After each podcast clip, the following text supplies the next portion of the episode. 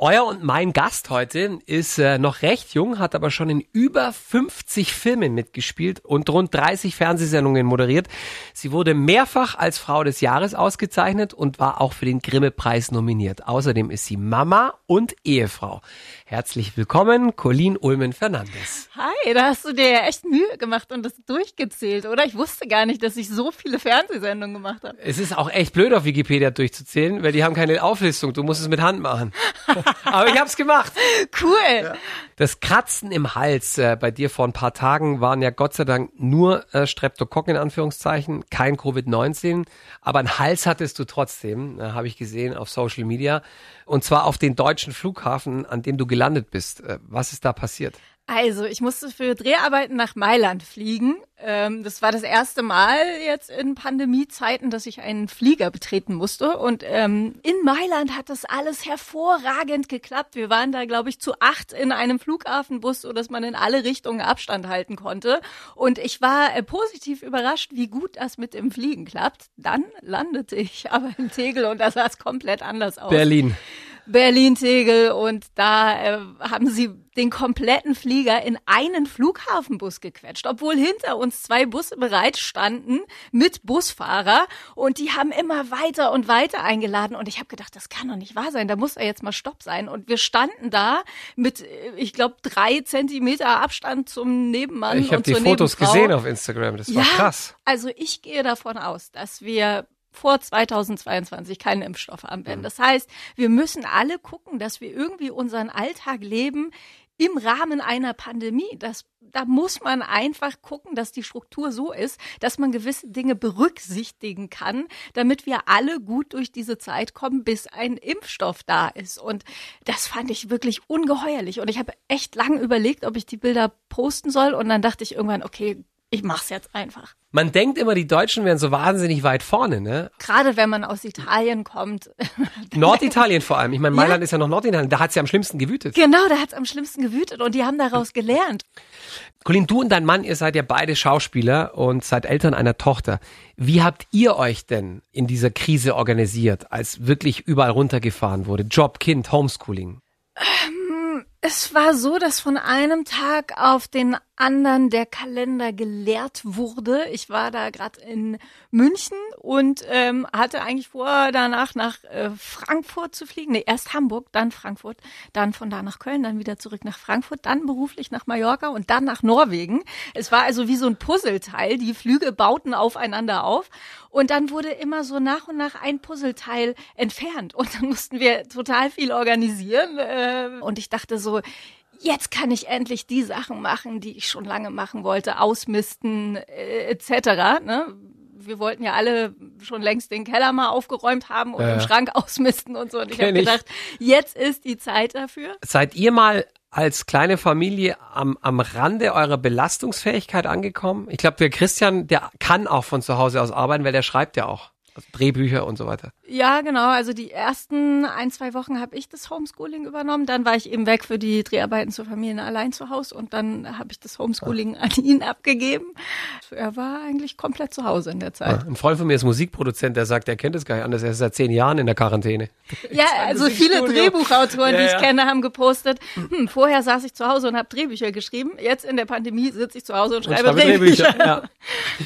Colleen Ulmen Fernandes ist da und hat ihre zwei neuen Kinder mitgebracht. Die haben auch schon Namen. Wie heißen die? Lotti und Otto.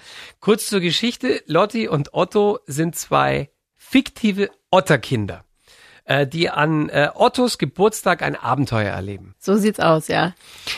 Es gibt da diese, es ist ein Kinderbuch, das du geschrieben hast und das jetzt kommenden Freitag auf den Markt kommt. Äh, heißt auch übrigens genauso, Lotti und Otto. Es gibt diese eine Stelle, ich habe schon gelesen, an der sich Otto mit seinem Blümchen-T-Shirt nicht vor die Tür traut.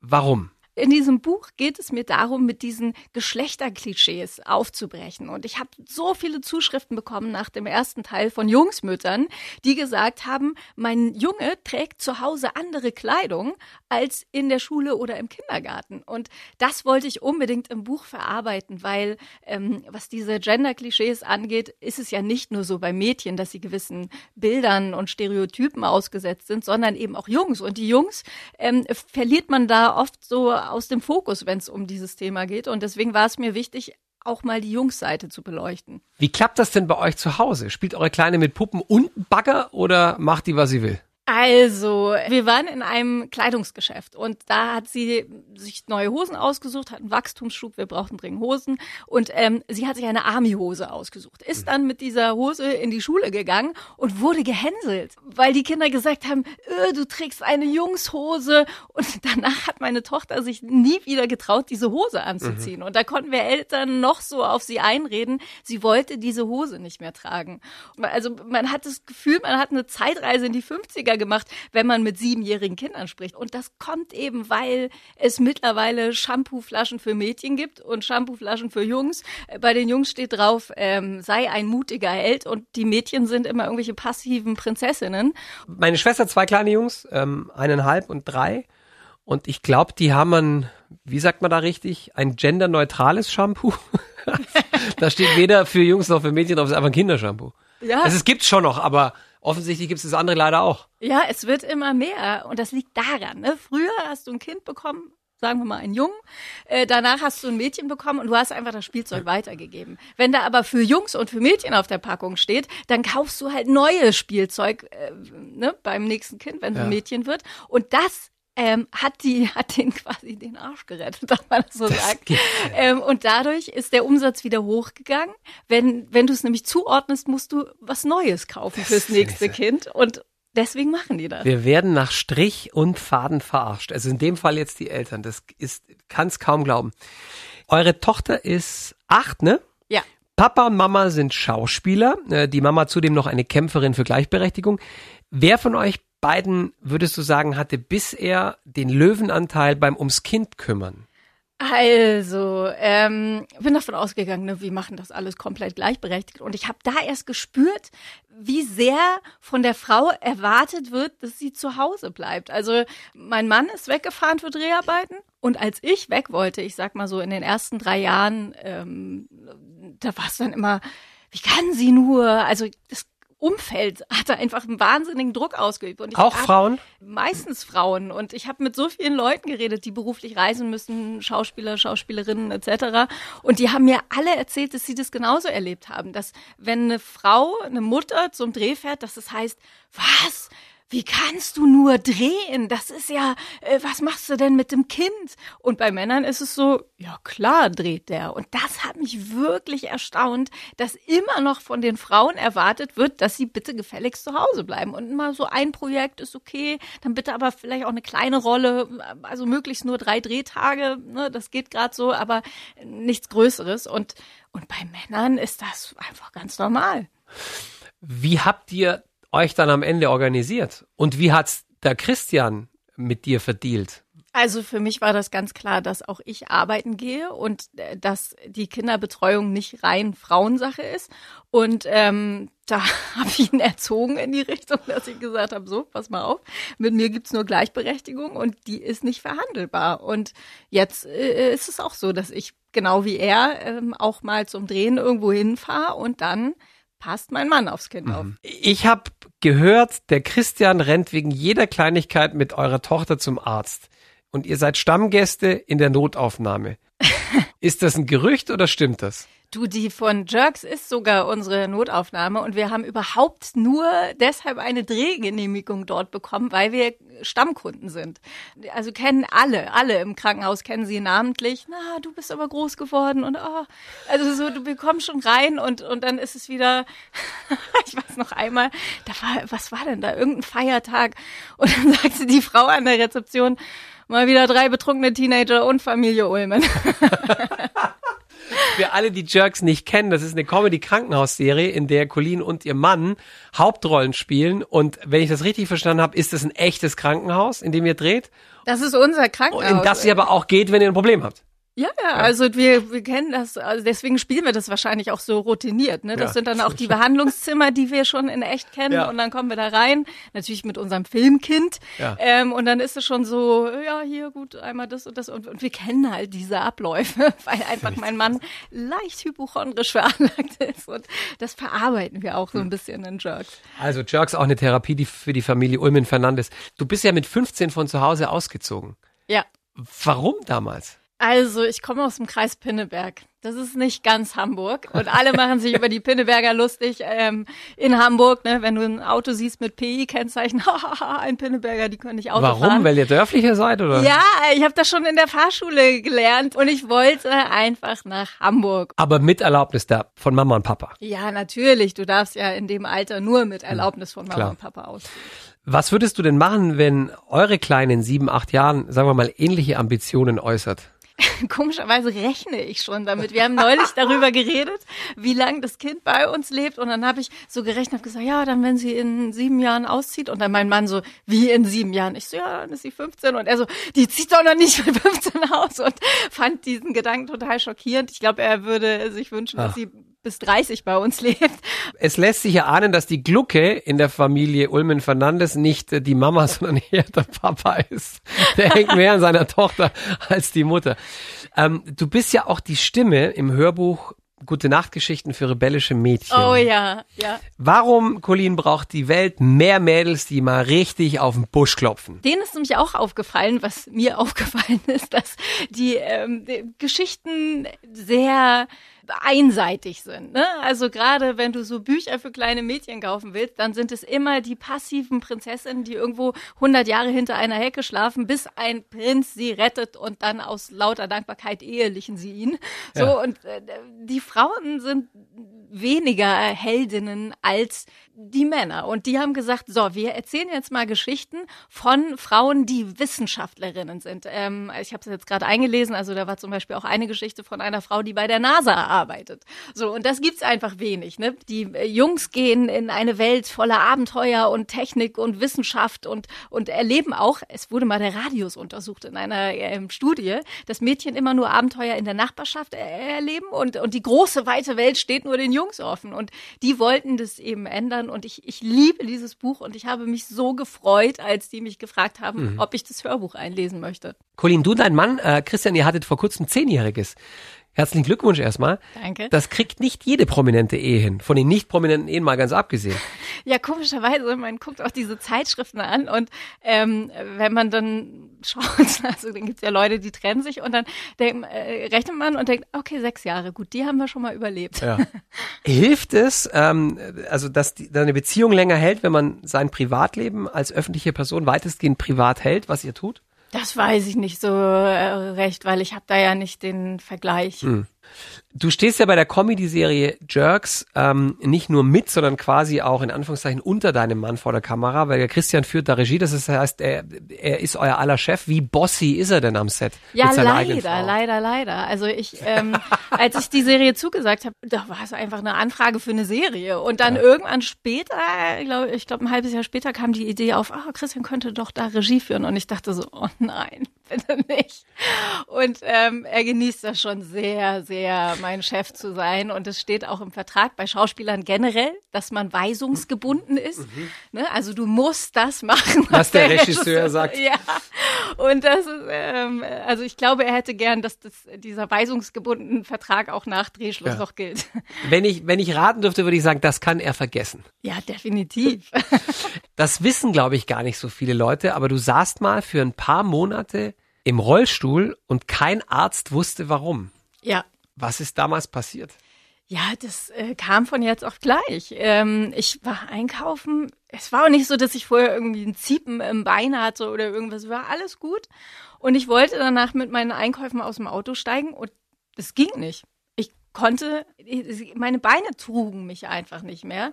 Da lag Schnee. Ich bin also durch den Schnee äh, in das Haus gekrabbelt, in dem ich lebte und rief ähm, den Notarzt. Es kam dann eine Notärztin und die sagte, ja, keine Ahnung, aber ich lasse ihn jetzt erstmal krücken hier. Dann bin ich von Arzt zu Arzt und habe in viele ratlose Gesichter geblickt und die haben mich alle angeguckt. Ja, das können wir jetzt auch nicht. Also keine Ahnung, was da los ist. Also wir reden hier nicht davon, dass du gehumpelt bist. Nein, du ich konntest dich nichts auf eigenen Beinen halten. Ja, genau. Und dann ähm, wurde ich operiert und durfte dann erstmal nicht mehr laufen. Und dann war irgendwann alles weg. So, also dann. Aber wo haben die dich operiert, wenn die nicht wussten, was das Problem ist? Also, die haben gesehen, dass da am Knorpel was nicht stimmt. Und ich hatte so einen Mini-Riss im Knochen. Es hieß ja, wir glätten jetzt mal den Knorpel und dann gucken wir mal. Das klingt wie, wir glätten ihnen jetzt mal die Haare beim Friseur. So. Und dann war es besser irgendwie danach. Ich kenne niemanden, dem sowas jemals passiert ist. Vor allem, da hat man doch Panik. Ich mein, Du kommst vom Einkaufen und kannst plötzlich nicht mehr gehen. Ja, also es ist ja so absurd, ne? weil man sich zum Geburtstag immer Gesundheit wünscht und man denkt immer, man nimmt es für selbstverständlich, die Gesundheit. Und wenn sie dann aber auf einmal nicht mehr da ist, dann merkt man erst, was das eigentlich bedeutet, Gesundheit. Colin, du bist eine Waage. Geboren Ende September 81. Lass uns Horoskope-Bingo spielen. Ich sag dir, was in einem Oh. Horoskop steht und du kommentierst es oder auch nicht. Oh je. Die Waagefrau ist so eitel wie kaum ein anderes Sternzeichen. Nein, wirklich. Ich bin überhaupt nicht eitel. Also äh, so das Gegenteil davon. Äh, Ähm, also ich äh, nur ganz, kurze Anekdote. Ähm, ich habe einen Krimi gedreht und ich war mordverdächtig und ähm, die Kommissare klingeln bei mir und und und wecken mich quasi. Und dann haben die Produzenten gesagt, ja, dann stehst du da halt mit Wimperntusche und ich so, ah, warte mal, aber die die wecken mich doch. Ich kann doch da nicht mit Wimperntusche stehen. Ich würde es gern ungeschminkt spielen.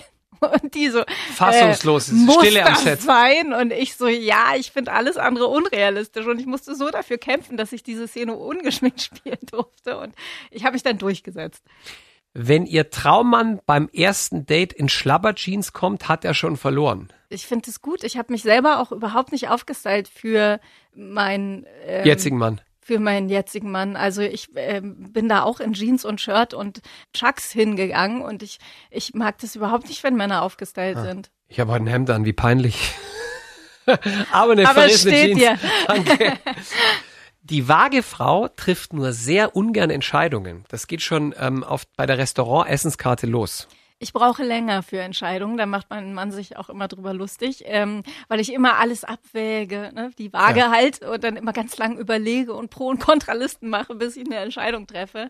Und das ist manchmal auch so, wenn man irgendwelche Angebote bekommt für einen Film, dann ist es immer erstmal, ja, ich mach den, nein, ich mach den nicht oder, oder doch. Ich will mit dir nicht zum. Shoppen gehen, wenn ich ganz ehrlich bin. Ja, Ich gehe auch nicht gerne shoppen. Okay, weil es eine Woche dauert, bis du dich für die Jeans entschieden Nee, hast. da ist mir einfach zu viel Auswahl. Ich krieg die Krise, wenn ich in so ein Kleidungsgeschäft gehe. Da ist zu viel Zeug, da, da, da drehe ich durch. Ich mag das gar nicht. Gab es in deiner Karriere, und du hast ja wirklich schon viel gemacht, ja, gab es in deiner Karriere irgendwas, was du gerne verstecken würdest, ungeschehen machen würdest? Also, ich habe gelernt, ähm, dass äh, TV-Produzenten oft lügen. Ähm, man kriegt manchmal so Anfragen und äh, es, es ist wirklich wahr. Es gibt dann oft zwei Konzepte. Einmal das, wie die Sendung tatsächlich ist und einmal das, was sie dir erzählen, wie sie ist. Zum Beispiel hatte ich neulich eine Anfrage für ein Lifestyle-Magazin, Ja. äh, wo es so um Frauenthemen geht. Und ich dachte so, oh, das klingt eigentlich ganz gut, aber man lernt mittlerweile Konzepte zu lesen. Und dann ähm, habe ich so gedacht, weil die dann gesagt haben, ja, und da geht's auch um weibliche, also um Emanzipation und so. Und das war, die wollten eine Erotiksendung machen und sagen dir das aber nicht. Und dann äh, haben wir aber so, ich weiß jetzt mittlerweile auch, wie man nachfragt und so. Und dann, äh, ich sag lieber öfter Nein, als dass ich Ja sage bei Projekten, weil ich einfach den meisten Fernsehproduzenten nicht mehr über den Weg traue. Colin und äh, ich, wir kennen uns schon seit über 20 Jahren. Wir waren beide unter den letzten vier Kandidaten bei einem Bravo TV Casting, einem öffentlichen Casting 2001. Ich habe vor kurzem Bilder zugeschickt bekommen. Ich wäre vor Scham fast in Grund und Boden. Du siehst super aus. Du hast ein buntes T-Shirt, ein knallbuntes T-Shirt so ein. Jesus-Punk-T-Shirt war das. Und du hast deine Haare so hoch gestylt. Ja, also furchtbar. wie man halt so Bravo-tauglich. Du Ja. sahst sehr Bravo-tauglich aus. Für mich war es das allererste Mal vor einer Fernsehkamera. Für dich? Das war krass, ne? Das war ja ein monatelanger Casting-Prozess. Ja. Äh, Wir waren ewig da in diesem Europapark Russ. Ja. Und ich habe mir total gewünscht, dass du den Job bekommst. Ich war echt traurig, äh, dass ich damit jemand anderem moderieren musste. Das hast du mir in all den Jahren nicht gesagt. Doch, du warst. Ich habe geweint, als du. Aber schau, jetzt 20 Jahre später treffen sich Colin und ich wieder in einer Radiosendung. Das ist doch auch schön. Es war mir eine Freude, dich wiederzusehen. Ich habe mich auch sehr gefreut. Alles Gute, grüß mir den Christian und deine kleine Maus. Mach ich. Und viel Erfolg mit Lotti und Otto ist ab kommenden Freitag im Handel das neue Kinderbuch von Colin Ulmen Fernandes.